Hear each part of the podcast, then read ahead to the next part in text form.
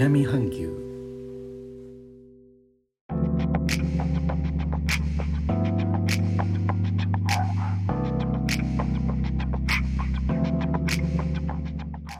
インドネシアから高野です。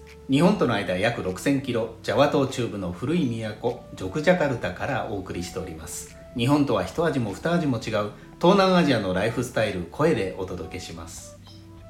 東西に5000キロ近くの距離のあるインドネシアの国土ですが一番東側はニューギニア島にありその東隣はパプアニューギニア独立国があって国境を接しています。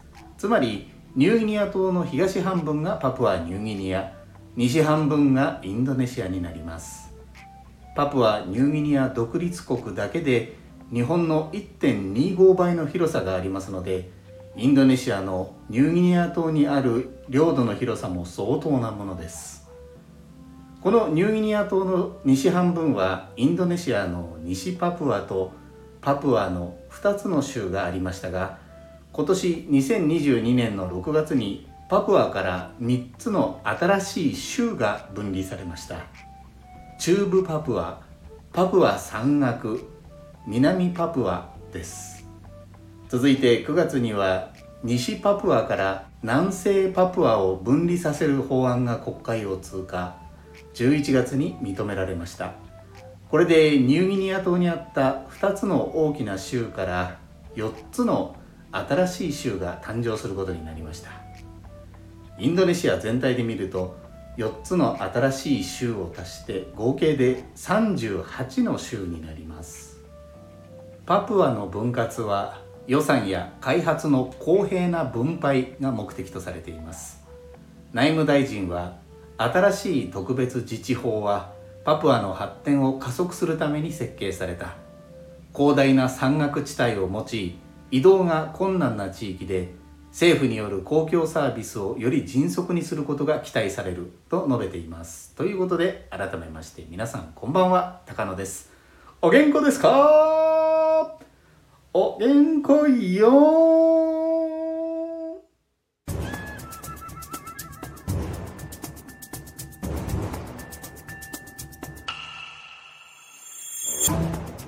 インドネシアの東西となるとアメリカの西から東海岸くらいの距離があります。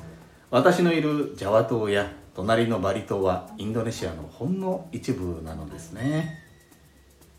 面積の大きな国とかけまして風呂敷と解きます。その心はどちらも広いと大変です。他の配信者の方の放送も続々とアップされているようです。お後がよろしいようで。あーまたまたまたまた。そうそうそれでねお待たせしました。Now でヤングな YouTube の動画をまだまだアップしましたインドネシアの美味しい麺料理をご紹介しています。今回はね、えー、麺類皆兄弟動画でぜひしお楽しみください。最後までお聴きいただきレターコメントもいつもありがとうございます。インドネシアから高野でした。それではインドネシア語でのご挨拶またお会いしましょう。参拝順パラキ